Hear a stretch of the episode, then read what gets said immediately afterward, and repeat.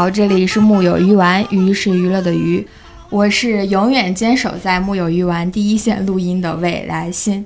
这期节目因为郭郭飞去那个海南看哥哥们成团了，所以我这一期节目又是我一个人，然后呃来做 MC 的一期。那这一期呢，我们请到了两两位老的朋友，就是一位是跟我一起路过妈妈那一期的肉松，我们请肉松给我们打个招呼。Hello，大家好，我是正在写稿被抓来录播客的肉松。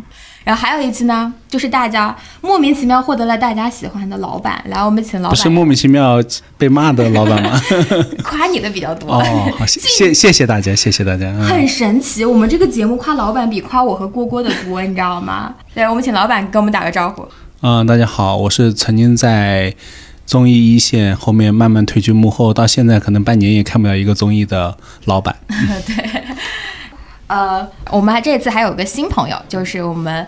嗯，大家比较熟悉的偶像选秀类节目，做过很多选角工作的一个公司叫做新渠，这也是行业在这一部分非常头部的一个公司了。然后它的创始人旭阳来给我们录这期节目，我们请旭阳跟我们打个招呼吧。Hello Hello，大家好，我是正在出差，然后路过临时被抓上来录节目的旭阳。然后说在前面就是我们有粉丝群了，欢迎大家现在进群来跟我们多多互动，好吗？这一次的话呢，要聊的就是综艺选角这个事情。我们先问问旭阳吧，就是综艺选角的工作主要是哪些呢？涉及到哪些？呃，可能这次来的主要原因也是因为现在，嗯，可能综艺项目比较边缘，所以我就来了，可以比较比较大胆的跟大家聊这些事儿。就是我们现在的综艺工作基本上就是。比较在幕后的状态，然后大家看到平时所有的这些呃台前的艺人，大部分都是由我们来选出来的。然后他们的工作主要分为说，呃最基础的大量的海选筛选，然后分成线上和线下的两个部分。然后目前大家还是做一些线上的工作会比较多，大量的去在各种就社交软件上，然后包括一些自媒体软件上会找到。呃，很多很多优质的潜在的选手，然后呃，接下来会安排他们的面试，然后层层不断的筛选，差不多经过呃三到五个这样的面试的呃流程，然后最后进入到节目，大概是这样。这是比较偏素人的，是不是？对对对。那艺人会有什么不一样吗？艺人的话，其实可能会。主要是以经纪公司、娱乐公司为主，然后会去到他们的所在公司，然后去看他们储备的这些练习生或者是储备的艺人，然后对他们进行筛选。啊，其实就等于是平台，就是比如说我们要做一个最近要做这么一个综艺了，然后是个什么类型的，然后发给到你们，你们再去联系各个经纪公司啊什么之类的，对不对？对对对，也就是这样的一个模式啊，明白明白。所以最近有做哪些节目的选角吗？之前在做一档那个 B 站的节目，叫《金星浪打浪》，主要是针对各个行业比较优秀且比较突出且比较有趣的素人的节目。嗯嗯，然后可能都是一些平时大家不会关注到的行业，然后这次聚焦在他们身上，然后会有一些比较有意有趣的素人生态。嗯，然后对有有什么有意思的故事跟我们分享一下吗？比如说，我们找到过极度容貌焦虑的。选手，她其实本人长得非常非常好看，一个女孩，但是她从来没觉得自己有一点点的好看，就是她每次都会刻意的去，比如说躲掉镜子，即使看到镜子里的自己或者照片里的自己，她就会觉得自己丑的一批。那她是做什么工作的？为什么会有这么重的容貌焦虑？模特吗？还是什么？她就是正常的，就是普通的上班族，上班族，上班族，上班族。嗯，那为什么会有这么重的容貌焦虑？有聊过他为什么就是变得这么焦虑吗？在这部分？其实我没有问过他，然后他就是觉得他自己不好看，就是没有什么理由的，就就是，但是你说觉得自己不好看，然后这个已经严重影响到你自己的生活了，是吗？这个事情对，完全影响到他的生活。那他能接受上节目就是在镜头下吗？他可能就是来问大，可能来寻求另一种帮助吧。啊，嗯，然后上节目发现大家都夸他好看，对，可能会改变他的人生。嗯、然后我们另一个找到的就是选手是。他极度的崇拜颜值啊、啊，就是他特别希望跟一些长得好的人去聊天，甚至说，呃，头像就是你聊天的微信的头像，包括跟他社交平台头像也必须要好看，嗯，他才能有欲望跟你聊天下去。但是他并没有其他的诉求，只是说很喜欢跟，呃，就是看着舒适的人聊天儿。啊。天哪，刚刚这两个人可以聊一聊。他们两个应该对谈一下，我很想看。他们俩非常期待互相能认识一下。我很想看他们俩。这是个相，亲节目是吗？嗯我很想看他们对谈一下。嗯，是。就这这些都是我们的平时在就选选角中就是见到的比较有趣的人。其实我知道，就是新曲以前的时候是做那个创造营那个选角的，是不是？嗯嗯就据我所知，杨超越和王菊都是新曲做出来的。你能够聊聊那一期的，就是选角的那个，会不会有特别有意思？你怎么选中他们两个人的？呃，先说超越吧。超越是我们最开始做第一季的时候，呃、嗯选选到的选手。然后他那个时候还在一个比较初创的一个小公司，然后他做相当于储备的练习生，啊、然后当时我觉得特别有趣的就是第一次见到他的时候，因为他们那个时候公司小到连他们舞台好像都没有，然后他们是借用别人的舞台去给他们的这个团去练习，去那个展示。就他们连练，就是他们连排练厅都没有吗？对，就正式的排练厅没有，只有啊比较小的那个舞蹈房间。啊然后，所以我们当时去上海面试的时候，就需要去每一家公司看每一家公司的生态嘛。然后他们公司就小到可能连这个生态都没法看。说明你们挖的真的挺下沉的。呃，也可以这么说。然后，然后他们就借了，因为不是他们的主场嘛，然后他们又在别人的舞台上去跳的时候，其实能感觉到他们自己的那种紧张、别扭和不熟悉。但超越就是那种，好像他的性格就是，反正我来都来了，那就嗯就弄呗。嗯，然后就是嗯该咋的唱该咋跳，虽然说就是非常的不尽如人意啊，但但是但是他就是一如既往的自自信，跳完唱完整支舞蹈的时候，就我发现他格外的不一样，因为包括动作啊什么的，可能最开始不是跟大家很协调，然后我就他在他们那个比较一般的团也是属于不协调的，吗？是的，是的，就是也可以说尤为突出，嗯嗯，然后然后再加上就确实，呃，外表也比较眼强一亮，因为我们看了很多偶像，就是他算是偶像里面外形非常突出的，嗯无论是长相还是整整体的身体身体条件，就是比例方面，再加上那一天他表现尤为突出，所以一下就吸引到我们注意了。是跳的差的尤为突出。啊，对，跳的差的尤为突出。你还故意他有好过吗？那要挨骂我，我也没有办法。我是说实话。但是我我觉得你你也没有想到他后来那么快的出来吧？你有没有想到他在这节目上？呃，其实有一些预判，因为我们那就是第一季的创的选，其实选选角其实是给自己呃有一个定位的，嗯。就我们认为说差异化是这里面我们认为是比较重要的，然后所以他那个团就只选了他。你只选他，嗯。啊，那个团其实选了三个人，但是后面突出的是他，啊，明白。嗯，因为因为他的那个团剩下两个人是双胞胎，啊，可能就够凸显他了。更凸显他。对，然后我们当时给自己的标签是希望选一个有差异化的团。二呢，就是其实，在我们选创创一之前，所有的团基本上都是在模仿韩国偶像。嗯嗯，我们这次是想选一个中国年轻人自己选出来的，就自己自己喜欢的，就是可能十一个都完全不一样的画像的这样的团。这这个工作好难啊，因为其实国内的练习生的训练模式就非常的日韩化呀。基本上就北京都是韩化，嗯呃，然后呃上海和广州，嗯呃是日化的多一些。啊，嗯，所以我们那次选角是尽量要挖深一点，就是，呃，可能更加全面的素人的，或者是训练不是特别久的，嗯这样的就是盘面可能有一些会有比较有自己风格的、差异化的，所以所以嗯所以超越的团其实就是在这里面。嗯，王菊也是吧？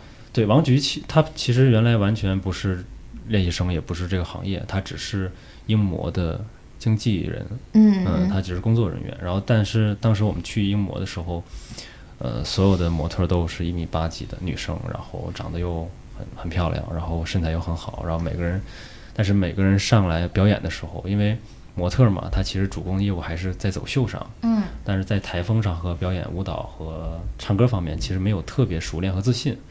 但在这个时候，就王菊就希望他能得到展示，然后我们就给了他这个机会，然后他在里面非常明显的脱颖而出。就是他虽然可能外形条件上跟其他模特有些区隔，但是他的自就是舞台风上面特别自信，让我们一直可以把他看下去。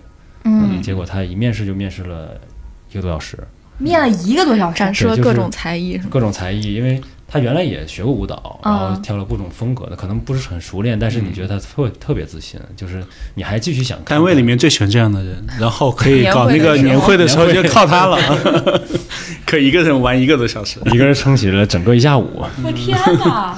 哎，我觉得好奇怪，你为什么会想到去一模选那个一零一？这个也差太多了吧？那当时就是想加一些完全不一样的元素进来，嗯嗯嗯嗯。因为模特也是整个演艺生态的其中一个嘛。但是它真的是不太发声的那一个。哦，我记得当时好像你们还找了几个一米八左右的模特，对吧？对，我们凑了一个模特团，然后都是一米七八以上的女生，然后凑了有三个，我记得。那你们除了一模还有别的公司吗？就是其他的这种特别不是像偶像的这种公司吗？呃，第一季找了一些戏剧团，啊，唱京剧、啊豫剧、越剧，然后还找了一些学武术的女孩儿，学武术的 学杂技的，啊呃摸爬滚打的，然后是可以啊。你看那个《姐姐》里面第一季不就有王志嘛？他就是学武术出身的，啊也挺有特色的。其实对，在第一季我我们当时就是基本上能覆盖的全都找了。哎，那你们会不会就是感觉到，因为每一季要选一百多个人，你们应该选到第二季、第三季会头疼吧？对，我我们上台差不多一百零一个嘛，但是我们要基本上选到一万五左右，就是要建一万五千多人，就是面试见是吗？不只是看简历。看简历可能要超过两万以上。两万份简历，对，多久呀？就是这个时间一般的。基本上每年差不多选完应该是在六到七个月的周期。啊，那真的周期也很长。对，因为好多还有海外的，嗯，嗯嗯嗯。海外我们基本上首先会去东南亚扫一圈儿，你们会去到当地吗？会去东南亚，哦然后日韩都会去，但是北美和欧洲是有合作的机构。嗯，嗯，对，基本上全球都会看一圈儿，尤其是第二季以后，覆盖面更广了，嗯因为影响力就是很广，然后大家都愿意来参与，所以资料就海量的。你会觉得越选越没有人了吗？嗯，其实我觉得就是中国还是长得好的，然后有才华的人还是挺多的，就每一季都有那些，哎，为啥我上一季没选他？哦，原来上一季做的是呃女孩儿，就是这种前前两季，比如说我们在第一季男生，就第一季男生就是呃创二的时候，嗯。比如说遇到了十六岁或者十七岁很好很好的，呃，做了两三年练习生的男生，然后就是我就觉得你先别着急，然后你再练一两年啊，然后到了第四季的时候，我们再选到他啊。所以年龄也是你们比较在意的一个点，是吧？呃，一是政策的原因，二是希望他尽量要求，呃啊，对对对，就是练习久一点，然后他也能成熟一点，因为毕竟一一百个人的综艺，其实他需要的不只是他的才艺，嗯其实他还要应变很多的能力，就相当于我们从高中进入到大学的一种状态。嗯，嗯，哎，你觉得国内的练习生跟别的地方练习生有什么不一样吗？你不也去东南亚呀、什么之类的？嗯、每个地方的练习生都有自己的风格。就比如说像泰国是什么样的风格？泰国，我们当时是女女生的时候，我我我去的泰国选，嗯呃然后就觉得泰国的风格好像跟，呃，就 Lisa 可能会比较像一点，都是啊被本土的，就是最优秀的那个艺人所所影响。我觉得泰国人真都挺能唱的，我知道。我们如果是声乐这个圈子里边儿，就泰东南亚歌手很多大 vocal，嗯，之前有好几个 vocal 都是嗯，他。对马来西亚对，有很多大 vocal。很多，嗯，他们他们唱的都挺好的，但是可能在舞蹈练习上上面稍微差一点，然后在比如说日韩，就舞蹈上强一些。嗯嗯嗯，日本在舞蹈上强吗？呃 我我主要是韩，但今年这一年的创造营几个日本男孩不都也挺好的吗？嗯，啊，对，嗯今年创造营是日日本，对对对。但是日本选的不都是几个哎，旭阳有参与吗？呃，我们创造营的第四季有参与，啊？那今年这一季选角做的真的真的是很好。对，尤其是海外那那几个都非常好。而且每个地方的真的是人特别的突出，有好几好多个海湾选手都留下特别深刻的印象。对我们做了其中的呃一部分，嗯嗯，然后剩下是跟平台还有其他的公司我们联合去甄选的。所以你做这些选角的时候，你最看重的是什么呢？就是你觉得呃哪些人就一看就是能够进的？呃，其实这一季就因为因为比较多元化了，不仅有那个中国的选手，还有就是日本的，包括海外的选手，所以我们更不仅是看的实力吧，还有他的性格，就包括他的表达也很重要。但他们不是有很多人都连中文都不会说吗？嗯，但是如果他他的输出是 OK 的，其实只能就是作为再转化一道呗。嗯，但是他至少要能跟呃身边的人，包括在对头镜头前面对对观众，包括粉丝，他是能讲出东西来的。那你觉得就是这些因素会有变化吗？就从最开始到后边儿，就是每一年的变化看重点是不一样的。对，每一年都比前一年的要求要多。第一年的时候是不是就单纯的要求什么唱跳好啊什么之类的，是不是？唱跳好的同时，你也也要有一些差异化。嗯嗯，然后作为女孩来说，你要有一些性就性格上或者是品质上的特点。嗯嗯，然后第二年可能就是作为男生，就是对他们狠一点儿，能吃苦啊，然后就是能能挺坚持下得去，然后还有团队精神更越来越多。嗯到第三季、第四季的时候，那就是逐一在往上加。你看第三季的时候，好多人基本上他会唱跳的同时，他得还会得会杂技，然后还会乐器，还会各种各样的就是想象不到的东西。哦，内卷好严重呀！我的天呐，对男生和女生的要求应该有区别吧？就选男的和选女的是不是会不一样？我觉得选男的狠一点儿，更狠一点儿。比如说是练习强度更更强吗？还是就感觉上，其实，在面试的时候就能感觉到，对男生的面试要更严格一些。这种严格是身高体重还是什么之类的？最简单从流程，嗯就可能更军事化一些，就是一定要遵遵守流程，然后，嗯然后对他的是因为跟你们那一期的主题打的就是那个军事化，或者说就是所谓的训练营那种感觉有关系吗？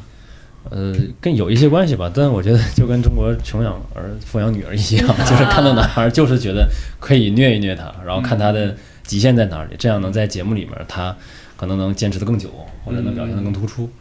很多男孩儿就是你越对他越有强度，他才能越表现出来他的强，遇强则强。女孩就需要夸，是不是？我觉得就做这行的女生，她本身就挺强的。嗯嗯，她不需要你去压榨她，她一上来就把她所有最好的一面都表现出来。有的时候男生反而反的，就是他会收起来一些。就是男生比较，在我看来他比较两极分化，要不就自信爆棚，特别自信，可能他真的啥也不会，但他就非常自信。有的男生就是你真的需要捏他、催他，然后或者是稍微给他点劲儿，他才能。嗯哇，那你这么一说，我感觉女生好像比男生更珍惜机会，你知道吗？好像有点普遍这种感觉。啊、对，对，可能我们对这个东西的要求强度不太一样，因为、嗯因为马上可能我们面试就是三四个月的时间，然后在三四个月时你必须成长成能，就相当于能进节目达到一个水平的人。啊，你们还要做帮忙做训练吗？就是选进来的时候。呃，就是我们不会统一做训练，但是会给每个经纪公司，包括他个人去有要求，会嗯给他们一些相当于呃作业。啊，就是唱跳作业啊什么之类的，是不是？就是比如说出舞台这种是吗？不只是出舞台，在出舞台之前就会让你达到一个什么程度？因为我们觉得很多人可以做得更好。啊，就比如说形象管理一下啊，什么这种身材啊，然后包啊括你练习的强度啊，有的练习生我我们问，就像哥哥他们填写自己的练习时间一样，有的人就可能一天就练两个小时、三个小时，嗯那那可能还没我们上班时间 长，对吧一？天就练两三个小时，还想当艺人？你这至少至少你你当艺人得就至少九九六吧，对吧？对我读大学的时候，他妈练练声练琴都不止这个时间，过分了啊！但是后来我发现，就是到后边几季的时候，那些小孩练习时间越来越短，是不是？就是好像话说回来，你们喜欢利路修也不是因为他练习时间长啊，真的。是吧是吧？那你要是所有人都是利路修，我看这个节目有没有人看？利路修出来是因为所有人都不这样，他突然这样子，好像显得一下子就出来了。你要所有人都像利路修，我跟你说，大家都喜欢蔡徐坤了，嗯，真的，大家都喜欢那种与众不同的那一个嘛。哎呀，这这话你能说？所以当艺人有时候要学会取巧。就要看，哎呀，我觉得看命。利路修也没想到自己能火吧？嗯，你自己有在艺人的选角上有特别自己的明显的喜好吗？比如说 Top One 自己最喜好的是哪一点？然后，我比较喜欢的是有差异化的，嗯嗯，然后我我比较喜欢有表达的，因为到后面两三季的时候，就是感觉大家都其实都挺努力的，然后唱跳的水平都比较高。这个时候其实就是看你有没有去，能不能嗯让大家记得住你。那你们面试的时候都要面哪些东西啊？就除了唱跳之外，就还要跟他们聊是吗？对，我们在基础打分里面有唱歌、跳舞、表达，这是前三项的。这个嗯然后还有 rap，啊、啊，然后有附加才艺，这个是比较基础的。然后剩下就是我们要有，就是觉得比较有优秀的会有就比较长时间的聊天。嗯嗯，然后我我们面试的聊完，面面试官聊完之后，还有编剧会跟他再去仔细的去聊一下。我其实参加过一次这样的练习生的选，就是打分什么之类的。因为我有一次去采访一个那个经纪公司，嗯就是去深圳，然后就是当时他们有那个暑期的训练营，我大概知道是哪家公司。嗯，因为我报身份证号码了呢。然后他就是有那个暑期的训练营，然后那个大部分好像是自自费的，然后他们会在其中如果有好的苗子嗯会签啊什么之类的，我就去看了一眼。他们那个流程，第一就是先是按小团队上来开始跳舞。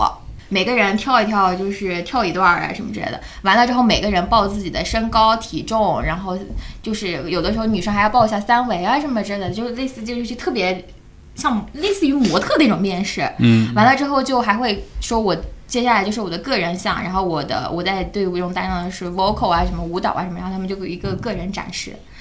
但我觉得真的好难啊！我那天得看了有十组吧，我一个都记不住。嗯，对，那最后这十组里面有出来的人吗？没有，也没有，说明你眼光很准。嗯，不是就是因为因为我觉得是是这样的，我我也当过类似的评委啊。我觉得核心的感受是，第一，你会发现你不是专业的干这个的人，你的感知力没有人家那么强。嗯嗯对，比如说，我觉得如果杨超越在我手上，我可能就把他放走了。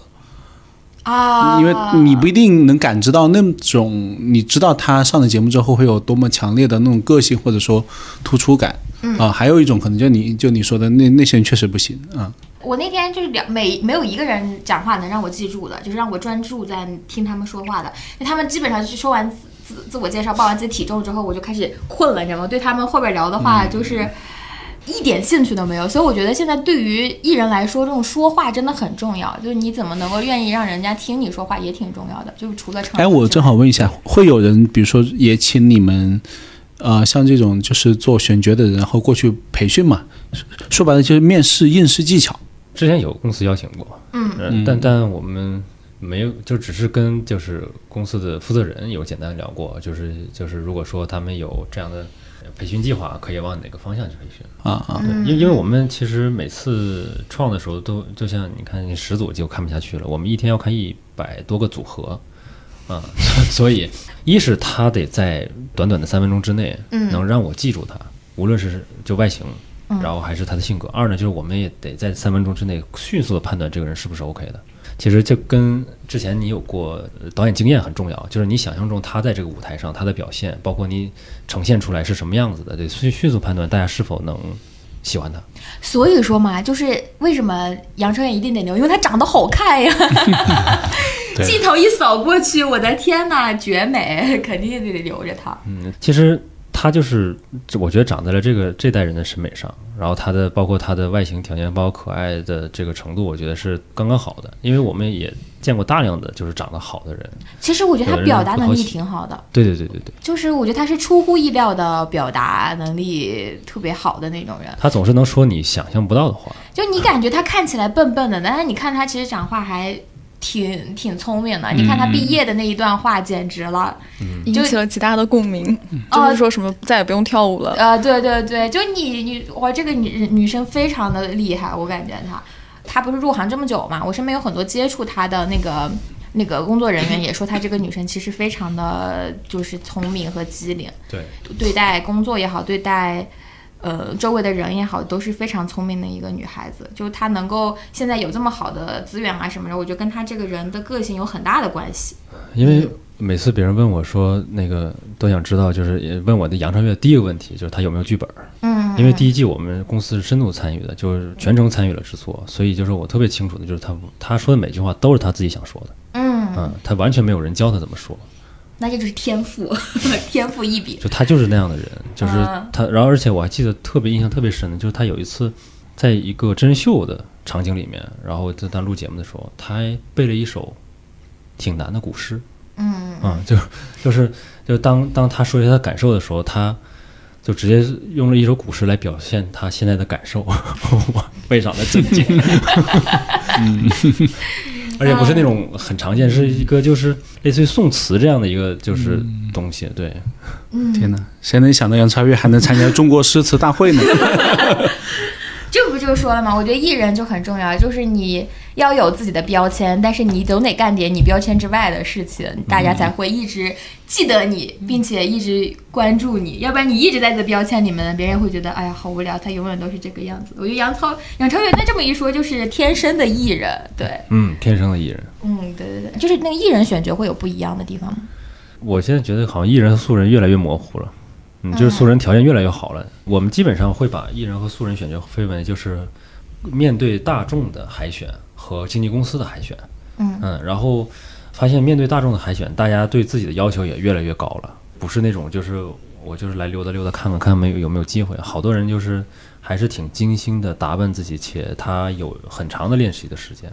我我上次去参加那个心动的信号，就有人问制片人说选角这个事儿，说现在的一就是其实素人选角内卷也特别严重，都选出来的其实都是学历很好、工作很好，然后外形也都特别好看的人，其实跟真正的普通人还是有一定的区别的人。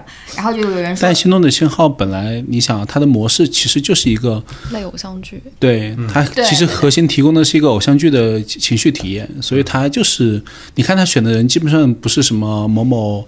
呃，播本系的，要不就是什么表演系的，对对对或者就是什么网红的，对，你会发现都是这样的背景。当然，他可以挂一个另外的一个称号，说我是淘宝店主，或者说他曾经写过一两篇公众号，说我是一个公众号博主。嗯嗯然后那个制片人就直接说了，他说我真选了一个素人，你们愿意看吗？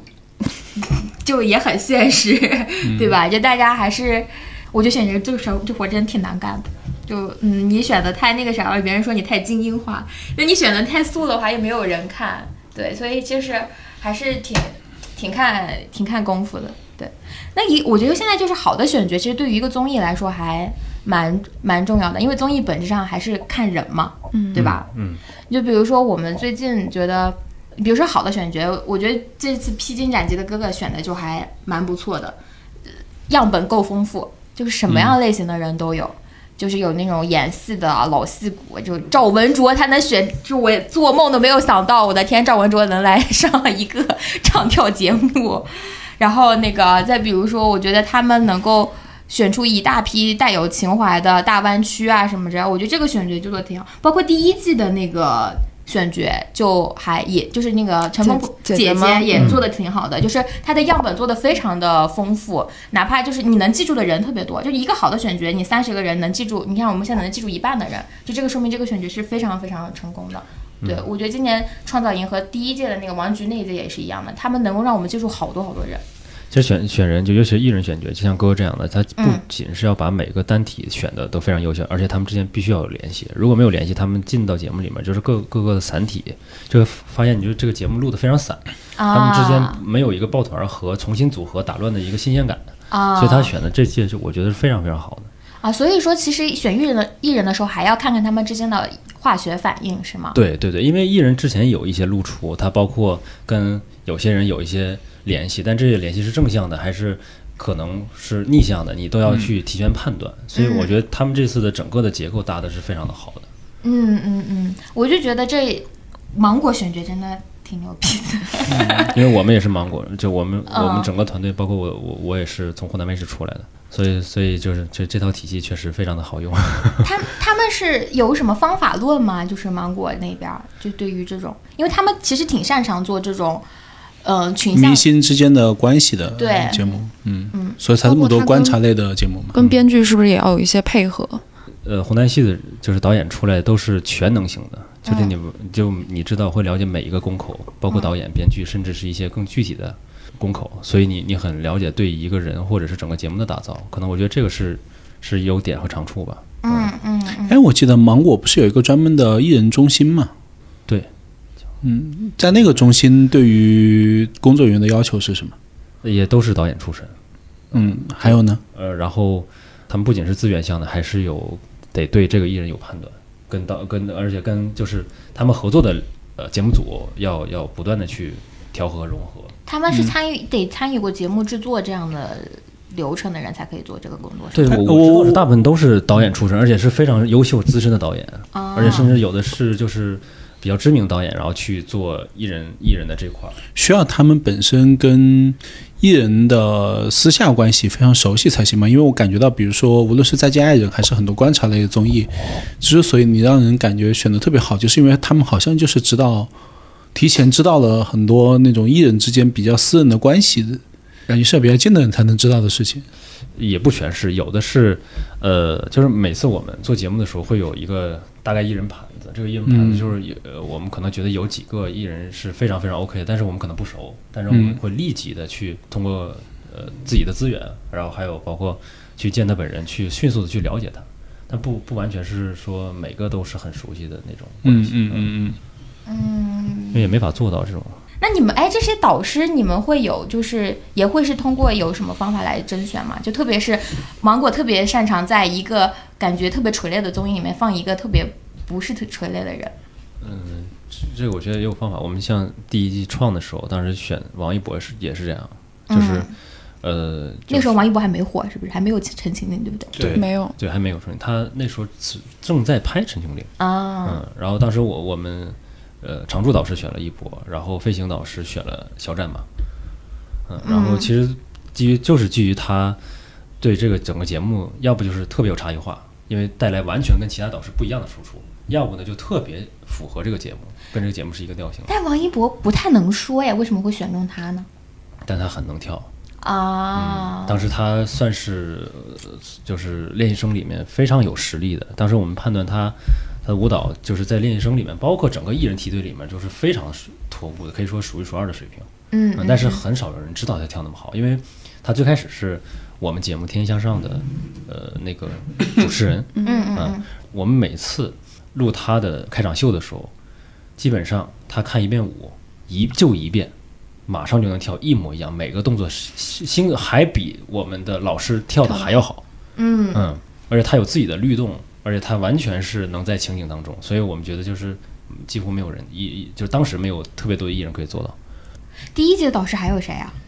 黄子韬，啊，然后黄子是不是 S H E 里面有一个人？A 艾啦拉，，嗯，然后胡彦斌、张杰，还有一个罗好，大家大家再回去看吧。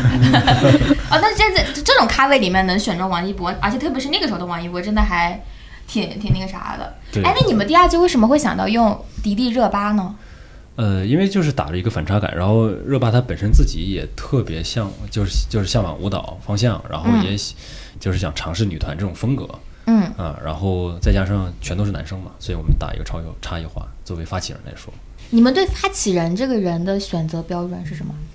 其实这个就就比较复杂了，因为那个时候发起人大家都会选那种比较成功的男团出来的人，张艺兴啊什么之类的，蔡徐坤蔡徐坤啊什么的。今年是邓超，也挺多讨论的。啊，对，为什么会选择邓邓超？我感觉也很对，神还有宁。静呢。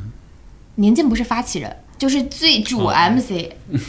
嗯，创的发起人选的都比较有新鲜感吧，呃无论是差异化还是说他本身的经历，其实他都有练习的一些经历，只不过就是大众不是很清楚，嗯，然后他能对场下的这些小小孩儿们也比较有相当于威严。威威严和说服力，嗯啊嗯，然后他有更好的输出和表达，因为我们每次见发起人，包括见导师的时候，都会见大量的人，嗯就他跟这个节目当时的主题，整个的一季的调性符不符合，然后他的输出表达非常重要。所以说，其实选角到底有没有剧本呢？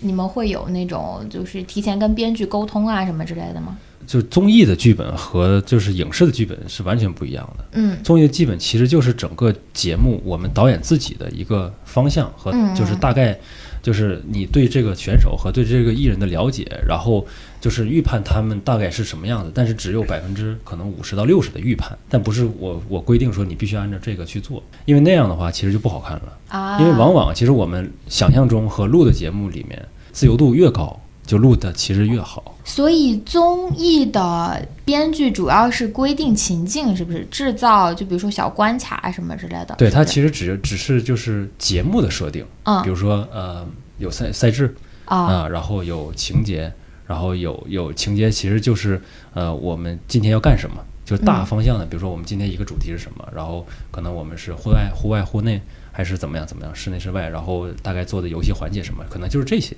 嗯嗯，明白。不会教你说什么，因为我教给你的话，你说出来也不是自己的话。你即使说了这个话红了之后，你你第二句话你也说不出来。啊，明白明白。刚好也想问问肉搜和老板，你们最近看市面上有哪个节目，你觉得就是选角做的特别好的吗？嗯，我自己最近在看的是那个《再见爱人》，一个是觉得这个主题之下，他选到特别合适，而且能引起大众共鸣，然后又有一些差异感的这个离婚的夫妇，我会觉得很很不容易，因为他们整个节目匹配的调性，包括各种现在引起来的这个讨论，我都会觉得选角这块儿做得非常成功。嗯，就是我首先他们三个的状态就是不一样的，而且他们三个所面临的问题也是很不一样的，而且是婚姻中特别典型的问题。对，他的那个矛盾非常集中，所以我觉得这个选角是真的，主要是这几个人也真的很配合，真的很牛逼。嗯，就是有那种正在我觉得感觉就是编导很熟悉他们，不然的话，第一他们有几对也非常不知名嘛，对吧？对对对，然后你要熟悉他们才能到这样的地步。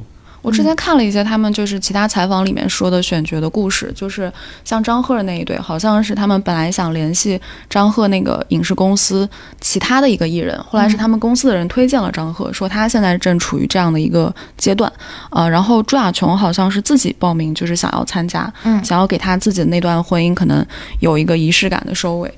呃，K K 那对我不太记得了，但是他们俩那对可能是也是很特别，尤其我觉得童晨杰是，但 K K 是湖南出去的，所以嗯，我觉对，得可能也本来也会比较熟悉一点。正常的选角都选不到张赫这样的人吧？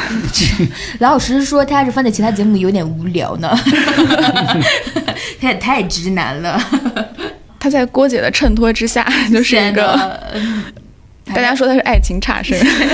反正我就觉得他在别的节目里面，所以我觉得他能上这个综艺也，但能选中他真挺牛逼的，因为他不是传统意义上特别明显的那种综艺人。老板有有有吗？老板最近还看综艺吗？呃，不怎么看。但你讲的那个《再见爱人》里面，我我会挑的那个老王的部分稍微看一下。嗯，有特别有共鸣，是不是纯直男的共鸣？有一部分吧，我会觉得，因为他其实对于自己的情感是一种回避的状态，特别像我之前在辅修心理学的时候，然后见过的一些案例，嗯然后我觉得挺有意思的。嗯，我跟我跟热松看节目的时候，我一直说老王其实挺可怜的，他这么可怜还老有人骂他，他更可怜了。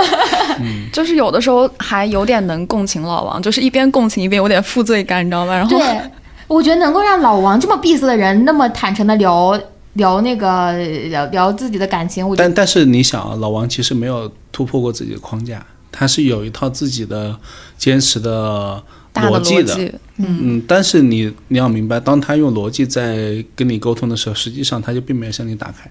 某种角度上，他已经在自己的逻辑的漩涡里面了，他出不来了。嗯，那除了那些爱人，老板有有特别觉得特别好的那个选角吗？年代久远一点也没关系，照顾你的年龄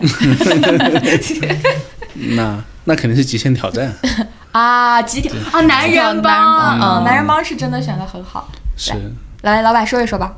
因为大家都知道，就是把它分成了那个三尖三傻，但我觉得这明显也是拍到节目拍的过程中，然后慢慢感知到的。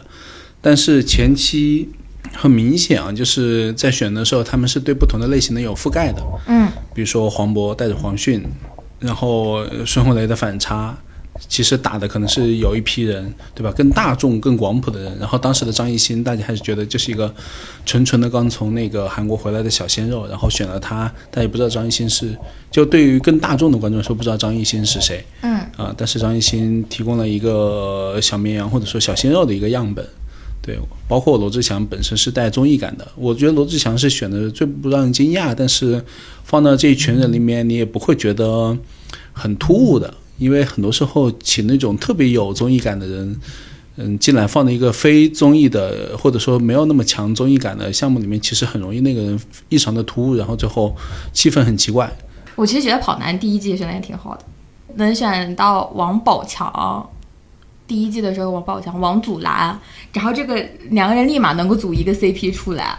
选到邓超、baby，我觉得那个第一季也选的挺成功的。而且我在特别明显，我在之前对李晨的印象就留在那个《北京爱情故事》里边儿，就从来没有那种大黑牛啊什么这种的印象。就我我可能因为没有看过《士兵突击》什么之类的，我不能想象他演军人的样子。但我看完了那个综艺之后，我对他的那个印象转变还挺明显的。对，郑恺也。但但也不是啊，李晨其实形象一直是以憨直为主啊。他从《士兵突击》到《北爱》，然后再到那个《跑男》，都是以憨直的形象为主。反正我印象当中给我转变特别大。我当时那个时候没有觉得他是那种特别，嗯，strong 的那种。对对对，而且还包括郑恺，那个时候我觉得他就是个拍广告的。早餐男孩儿，对，就你不觉得郑恺以前就是拍广告的吗？然后他打出来小猎豹这样的标签，他每一个人都有个特别自己明确的标签，我觉得。而且后边的选的鹿晗，我其实觉得也选的挺好的。是，我觉得鹿晗参加跑男也是他为数不多就是表现的很好的综艺，因为我觉得他其实不是一个特别有综艺感的人，就我他不是特别有点。你看五哈里边，我觉得他就不是很有意思。我等会儿又被喷了吧？我的妈呀！我现在发发言越来越大胆。哎，那我想问一下，就是呃，虽然你有你会有觉得特别好选的特别好的综艺吗？印象的嘛，嗯，感觉你把选的好的综艺的都说完了。因为综艺分好几类嘛，就是观察类的，你就比如说，再比如说那个慢综艺，嗯向往的生活》嗯，这种类型的，是不是也有选的很好的？对，我觉得向向往的生活，它的组合也是非常非常 OK 的。我觉得他一开始后来能加彭昱畅是真的没想到，因为彭昱畅在大华还在的时候，我觉得他有点无聊，可能是因为大华太有趣了，还是怎么着？就是我觉得他和，而且他，我觉得何炅和那个黄磊磊的那个就是太像老夫老妻了，我觉得他们两个因为都属于那种自来熟，然后热衷于照顾人的人，嗯所以他们两个结合在一起就有这种东西。嗯嗯，这反正这个前期好看就在于，因为都是他们的朋友嘛。嗯我觉得前期没有什么硬塞什么飞行嘉宾。对啊，就没有那种剧组来宣传，是不是？对对对，我是觉得，之所以大家骂的比较多的那几期啊，我就不说哪几期了，很明显你都能看得到，哎，为什么他在这个节点过来了？啊哦，原来他再过一个月可能有个什么东西要上了。对，嗯对，我觉得他最精彩的几期都是跟他们关系特别好的，是比如说黄渤来带，他也是带着宣传来的，就是他那个是什么是一一出好戏戏嘛。但我就因为黄渤跟黄磊特别熟，我觉得特别的还蛮好看的。谢娜和赵丽颖来的时候，因为跟何炅特别熟，我觉得也挺好看的。然后后边就有一老一堆偶像小鲜肉过来，觉得特别没有意思了。对对是对。，干活不会干活，做饭不会做饭，只会来吃。那慢综艺老板，你还有觉得有其他的吗？老板最喜欢的中餐厅来了，是不是？哦，不是中餐厅，亲爱的客客栈。亲爱的客栈第一季好吗？为啥？你你强调一下，不然的话显得我品味很低的样子。那我来听一听，你为什么觉得第一季好呢？哦，因为第一季核心我是最喜欢那个王珂。嗯对，因为在回到那个年代哦，应该是一五一六吧，你没有见过这种类型的偏企业家风格，然后就是偏那种管理输出型的。嗯呃虽然有可能在这个年代可能会被喷为爹味啊，嗯对，但是我觉得在那个时候出现那么一个人物，然后他愿意跟你呃耐心的讲解一些东西，我觉得是很少见的。但是问题是，他这个东西不突兀，因为它的核心逻辑就是王珂和刘涛是作为一个民宿的管理者。他的任务啊，当时我记得导演组给他的任务是一定要赚到两万，还是赚到多少钱？我记得是有个非常明确的任务的，所以他在这个大的任务前提下，然后安排的那些事情，你都就觉得很好。但与此同时，因为找了三个人，然后跟他有应声嘛，就是三个明显就阚清子，然后纪凌尘和那个陈翔，我觉得都是属于那种傻傻的，而且陈翔也不是很听话的一个人。嗯，对。然后在这个过程中，我觉得体现了那个王珂的一些管理能力吧。当然，另外一方面，我觉得这三对之间也呈现了不同的情感关系，一个是老夫老妻的那种中年人的，一个是那个相爱相杀，然后你会发现他们之间。就纪凌尘和阚清子明明很喜欢，但是他又有那种小女生和小男生的东西，所以永远无法更体贴的照顾到对方，所以导致一直是吵吵闹闹，甚至在节目里面还有一个半分手的感觉。嗯，还有就是像陈翔当时那种状态下是刚刚对刚刚分手的情况下，然后他是一个疗伤者的身份，然后也符合大大众的很多类型的人去到什么云南这种地方，嗯，对吧？他符合这个人设，嗯。嗯，能有这种代入，然后我觉得在情感上大众层面照顾到了，然后在专业度上也照顾到了，所以我就觉得这个节目还挺好的。可以说，这种综慢综艺其实最关键好的选角就是起码要构建三种以上的情感关系，这个节目才会好看吗？是大概是有有有一个这样的。比较丰富的情感关系吧。但我在想啊，为什么综艺，尤其是观察的综艺，总是以三到四对为主？我觉得可能也有这个原因。嗯嗯，刚刚好的能覆盖合理覆盖到不同的人群。对，正好就是就是正常在身边的这个人人群基数基本上是，而且二二是就是可能太多人就是可能也会比较散，不能那么聚焦。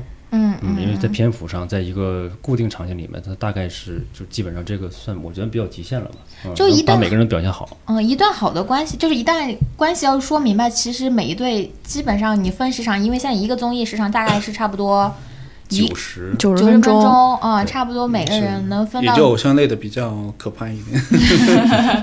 对哇，所以说偶像类的要出来多不容易，一百多个人，我的个妈呀，天呐！哦，对，那个再补充一下，我觉得那个《亲爱的客栈》还有一点好是在于，我觉得这个也是归功于那个刘涛和王珂这一对，就是他那个客栈是有一个任务是要接待客接待旅客的，嗯，那些旅客你能明显的感受到就是素人，在这个过程中，我觉得呃刘涛和王珂那一对提供了一个很好的，就是正常的人和人把明星规划为人，然后人和人该一起聊天聊什么东西，你会发现他们是聊得下去的，毕竟有生活经验啊。在此之前，我很少见到明星和素人之间聊天能聊得特别好的。嗯，哎，这个算是综艺感吗？应该不算我觉得不我觉得是偏他的生活生活阅历导致的。对生活生活经历。嗯啊，选角的时候会看综艺感这个东西吗？所以综艺感到底是就除了搞笑之外，还有是什么其他的点呢？嗯，综艺感，很多人会觉得就综艺咖，其实就是他对临场的反应，然后即兴，然后能不能抓住他说话的，包括表现的节奏。嗯其实我觉得节奏就是综艺感。然后像刚才立强哥说的，就是他生活阅历其实特别重要，就尤其是对于素人节目，就是你在跟导演也好，就是导演就相当于就是观众的一个代表嘛，你能征服我，就代表啊，可能你能被很多人去喜欢。嗯就很快速的让我觉得你说话内容有节奏且好笑，或者是有趣，我愿意往下听。你表现的东西我愿意看就可以了。因为我们之前还选过那个认真的 Gagman，就如果说选角有一些遗憾的话，我觉得那个那个项目对我来说是有些遗憾的，因为、嗯因为当时一是时间上没有很宽裕，就是比较赶的一个项目；二呢就是就是每个 Gagman 来的时候，其实。把他们变得更模式化了，然后让他们按照一个规定的场景去表现，然后嗯他好多其实，在场景里面并不是他就是比较就是擅长的一个氛围，展现的时候也没有展现的很好。但是其实那些人都比较好笑，其实就在见第一面的时候，他们有些即兴的段子呀，包括他们的表现力，我觉得都是非常非常的突出的。这个综艺选角选了多久呀？好，就只有两个多月吧，就是就比较短吧。我我两个月选了多少组当时选了挺多组的，可能四五十组往上走，然后每组好像都不止一个人，我记得。哦我的天呐，我那那那那真的这个选角工作量好大呀。嗯，嗯，但我觉得那个综艺，我觉得跟那个节目呈现还是有点关系。就刚才你说的，把它放的太城市化里边，就很多人反而没有特点了。对，其实呃，如果说他在他们原始的环境，这个人所表现的东西可能更好一些。如果把大家都聚到一个地方，这个地方大家完全陌生，因为大部分是素人，素人在一个新的新新鲜的环境里面，他是很难快速的融入这个环境，然后能表现他最好的状态的。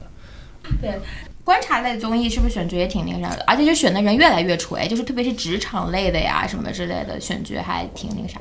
咱们是不是最近也在做这种类型的选角？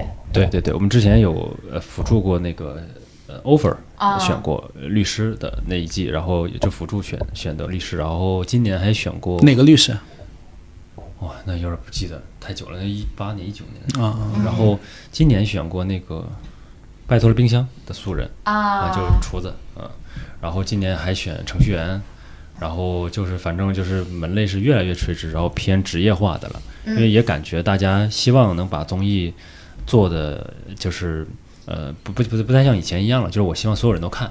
那现在就希望就这个圈子的人、感兴趣的人去看，然后了解更多，可能不只是娱乐化的东西，可能有一些文化输出，或者是有一些知识储备，或者是科普新知类型的，嗯，让大家去更多去感受。嗯，一开始为什么就是 offer 会想要选到律师这个职业？这个因为韩国韩国原版第一季就啊，得嘞，嗨没版权，啊，我还以为是因为律师这个这个门类的，你也可以问问为什么再见爱人要选离婚呀？嗯，因为也是因为韩国，离不离谱？所以除了 Gaga 没什么，还有什么？你觉得就是市面上有什么选角，你觉得做的不是特别好的吗？老板先说吧，要不这种出头鸟的事儿，不如我们先说。啊，选的不好的，嗯，我觉得其实印象最深的就是《女神来了》，因为当时真的大家们来了，是不是？林青啊霞，啊一开始叫《女神来了偶像来了是吗？对，就你有林青霞的那个节》，目，不不，有一期就叫《女神来了》，就是招商会的时候叫《女神来了》，哦因为我们还写过稿子，后面因为政策和政治风险的问题，然后改名叫《我们还是偶像来了》。第一季是好像偶像来了，第二季叫我们来了。对对对啊，就越来越贴近大众，从女神到偶像再到我们。对，但是我觉得其实这就是反正这个节目做的不好的地方，因为虽然请的咖很大啊，林青霞对吧？然后当时好像还有几个也是对对对，也是那种牌非常大的，朱茵有幸参加过一次录制，是，但我会觉得这种状态就是跟大众没有关系，大众没有办法把自己情绪投入进去，因为虽然大家很愿意看女神，但是其实他没有把女神变成普通人。嗯。女神你看完之后，林青霞还是林青霞，关之琳还是关之琳，还是非常端庄高雅的在台上，然后下面就是谢娜在那耍宝，然后何炅在那哭，然后在某一个小艺人在那说啊，好崇拜你，好崇拜你。对他最后没有一个还原的过程，会让观众没有办法支撑不了一季。我觉得即使我那么喜欢刘亦菲，你让我看她一季，我也看不下去。哦，原来老板老的意思板喜欢是刘亦菲，对原来是这样。嗯，但是我觉得那个节目最大的原因也是跟 MC 有关系，他选了何炅和汪涵，他们很难跟这些女明星产生。你像谢娜为什么在后边《妻子浪漫旅行》做得好，就是因为谢谢娜可以跟这些。呃，看起来很，因为他们有个共同的话话题，题对我们都是妻子啊，我们聊我们的，他可以分享分享杰哥的一些好故事啊。嗯，聊聊生孩子呀，聊聊夫妻关系啊，什么之类嗯的，就会更加有共鸣一些，而且更贴近人一些。但我觉得是节目设置的问题，因为我、女神来了，其实就是导游带着小弟小妹捧着女神，然后去全国各地旅游。我觉得这是节目设置的问题。那妻子，那么女性不也这样吗？导游带着那个什么，不啊，他那但他导游是有有一样的身份关系啊。反正所以现在大家很聪明了嘛，就是有观察类综艺嘛，就是需要有人做 reaction 或者做那种更普世的反应的，就不用用 MCN 了，你直接就用那个观察室的人来做就好了。呃，这个我就要说了，我觉得看很多观察室的那个反应都特别的无聊，绝大多数的观察类综艺，因为没有什么观点输出，他们有的时候好多在划水，比如说 Baby 在某个节目，我。我刚想说那个节目，就他们那那个观察的嘉宾选的就不太好。你再比如说，他那个节目里，同样那个节目里面选了那个朱亚文，我真是不太能够理解朱亚文能聊聊两性关系，能聊啥？就是后来刘朱是在家爱人的那个朱亚文是吗？不是，是那个演员那叫朱亚亚琼，我谢谢你哦。哦，那个男演员，哦，我在想他刚观察完别人自己就离婚，这么厉害呢？你朱亚文好着呢。哦 你就后来你看《我是经纪人》那个综艺里面，朱亚文就跟自己的经纪人说：“我不知道我在这个节目里面能产生什么价值，对吧？”就他自己也很疑惑。你就比如说像在《在家人》里边跟 Baby 同样角色的孙怡，就他的感情生活也是受到大家关注的，对，因为然后他是可以分享的。啊，他很争，也很有也有一定争议在。你看 baby 就不愿意聊，baby 还是端着。那你看孙怡就直接说，小董的妈妈 就是把最大的问题直接挑明了说，我觉得挺牛逼的。而且我现在就是他说啥？就是说他跟董子健结婚，然后自己那些演戏的资源什么的，大家会以为是靠这个关系来，但其实都是他经纪人一个一个去谈下来的，哎他就会把这个点出来。而且我现在不太喜欢看那个，就比如说，我觉得这一次的《拜托了冰箱》不好看，就是有点审美疲劳，就是何炅式的那种周到。我觉得维嘉在这一次的《再见爱人》里边就特别好，就他想哭的时候他就哭，嗯，他想说的时候就特别说，他特别他就说他说老王不好的时候就直接说老王不好，说朱亚琼怎么样的时候他特别直接，他没有那么周到。我觉得观察室的人就是你就得敢说一些，要有观点，然后嗯，就你因为他其实是在讲一些观众可能看了之后讲不出来的东西，他需要他讲出来，然后嗯跟观众共鸣。胡彦斌也很好，就是他是那种跟大家想象的不太一样，他也挺细腻的，有观察到很多让人蛮惊喜的点，就是他对老王还有张赫那些行为的解读，我觉得都挺有意思的。嗯嗯嗯，是胡彦斌有几句话会让我觉得，嗯，上海人确实是更细腻一点。嗯，但我反而你知道吗？就是在观察类综艺，就是综艺灵药。大张伟反而没有那么突出了，我不知道你们有没有这个感受？因为以往大张伟在任何一个综艺里面都特别的突出，就是他还是更适合有那种带梗的，比如说就脱口秀玩的那大会。种，对。对，所以我觉得这个选材就是选角，这个题材和艺人的匹配度还是蛮重要的。嗯，但也许导演会觉得有个大张伟再稍微调剂一下气氛也不是不行。嗯，因为他可能比较稳吧，就是在尬场的时候，他一定会能救回来，救回来。所以你你会觉得有哪几种类型的艺人就是天生就是适合上综艺的吗？嗯，比如说大张伟就是啊。嗯，除了他呢，其实我觉得李诞也是很适合我觉我觉得就是放得开的，就是他一是懂说话节奏的，二是就是他愿意敞开了说的，都算。嗯嗯就比如说黄子韬，啊，黄子韬是的。嗯我看过黄子韬一个不太出名的综艺，叫《小小什么星球》那个小小的追求，《小小的追哦，求》我我看过那个，他有周冬雨，嗯然后王彦霖他们。他跟那个王彦霖的那个火花非常精彩。其实我觉得王彦霖也很适合，因为他也很放得开。嗯，但为啥王彦霖没有出来呢？就是这个我也很很奇怪，他从上快本到上跑男，其实他综艺真的不差哟，他的对，其实每就是，而且他上的热搜热搜的频率都很高，然后大家也对他的搞笑能力，包括他很真实这些都很认可。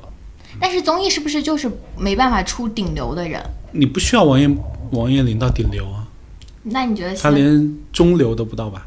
嗯，我感觉也很奇怪，就这个人也很奇怪，所以就是看命。我跟你说，艺人火就得看命，最后就但你看啊，就是同样大家都认为是综艺咖的，我觉得杨迪的存在感就比王彦霖要强。嗯嗯嗯嗯嗯嗯。但王彦霖可能对自己的定位还是演员吧，对他还是有一点那个啥。其实，在那个《蒙太探探案》里面，杨迪就是面对孙红雷还有黄子韬这种比较强势性的综艺咖里面，他也一点不输，哦他完全是差异化的，就是他们的他的梗，然后包括他的节奏是在他自己的节奏里没有被别人影响的。因为韩国是有特别明显的 Gaga 们这一个种类的但是韩中国是没有这个门类？没没有的，对，嗯，是不是很缺呀？其实是应该有一个这样的门类，就包括就是这两年的那个脱口秀脱口秀大会、吐槽大会里面，就不不现有有像李雪琴这样的人涌现出来嘛？嗯就是他们在某种程度是可以弥补整个这个综艺的节奏的，他可以把远的节奏拉回来，他也可以把大家拉到他自己的节奏，让这个综艺能有的时候能看得下去。嗯嗯嗯嗯嗯。但他们好像不在脱口秀大会上就不好笑了。嗯，李雪琴她后来有去过那个明日创作计划当那个音乐的，就类似于导师的那种。就嗯其实当时有很多讨论，就是觉得她怎么能上这种特别锤的音乐嘛？因为她又不是音乐人。然后她上那个桃花坞的时候反应还挺好的。所以还是像丽香哥说的，就是这个人得对这个你上的这个综艺主题，他得是契合的，嗯，他是有有有一定程度的了解，是甚至是阅历的。但如果说你身边的这些人比较强，然后但这些人又不是特别的能把你的光芒吃掉，是能给你带起来的。你比如说那个《探探案》里边杨紫，嗯就我觉得就是比想象中表现要好好很多的，嗯嗯，就是他能把这个人拖起来。嗯，我感觉综艺里面特别需要两种类型的人，要么就像杨迪、大张伟这种类型，就是反正你有啥我都不能让你掉地上的这种人。然后呢，我其实也现在也觉得特别缺像孟非啊、这种人，就是控着大场，然后有稍微有点意思，然后还能说点。就是强观点输出的这种人，所以我觉得其实九零婚介现在控场，我觉得主要靠导演。就已经不靠主持人了，是吗？就是你看什么创造营什么的，一路录那么多个小时，我觉得，我觉得我在采耳，里面的节奏肯定都是乱的。为什么最后能看，还是因为导演把它剪剪剪剪出来了，好声音是不是也是这样子的？不太一样。那英还是一个非常控场能力还是比较强的人，而且而且你讲的是指哪一种控场？嗯，就是就是他一个是类似于因因为因为是这样的，《好声音》是一个强模式的节目，嗯它每一段你你看第十第十季了吧？第十季和第一季你拿出来去拉片，你会发现还是结构和模式是差不多的。嗯这说明这是一个强模式的节目。强模式的节目其实不太需要所谓的控场，嗯啊，因为所有人在前期导演都做好了。我所谓的那英强，只是说那英在引导话题，在大家所谓的在什么抢人，你来我战队吧，你来我战队吧，在这个过程中，他能差不多他知道一个时间 timing，然后到了时间差不多的，他可以开始就是木翁的下一个话题或者是下一个选手。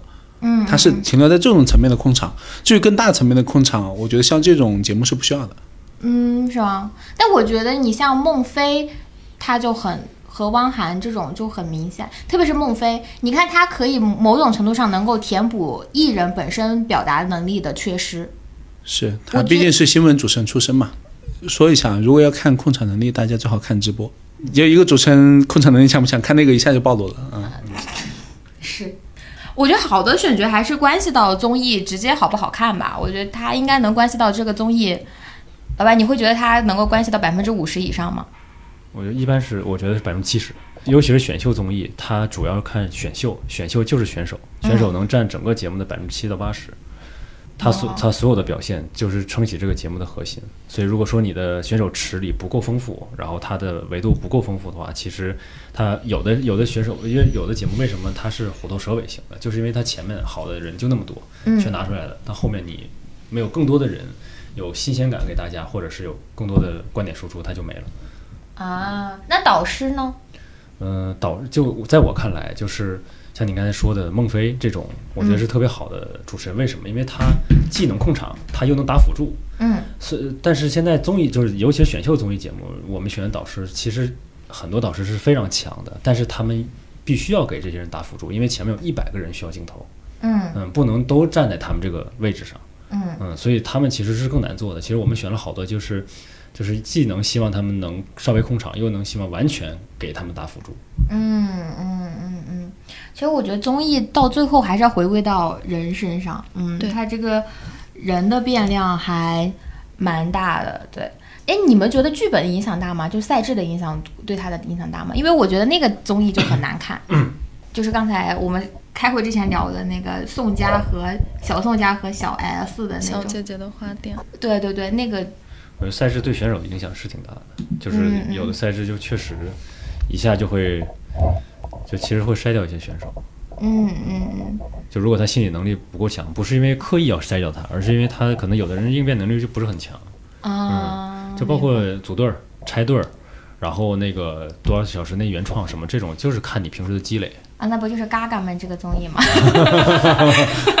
嗯，我看了前一前几期，我觉得他就是后期把他们完全从舒适区里面拎出来了之后，大家还没有认识到他们在舒适区有多搞笑的时候，就把他拎出舒适区了，然后大家都觉得他们都不好笑。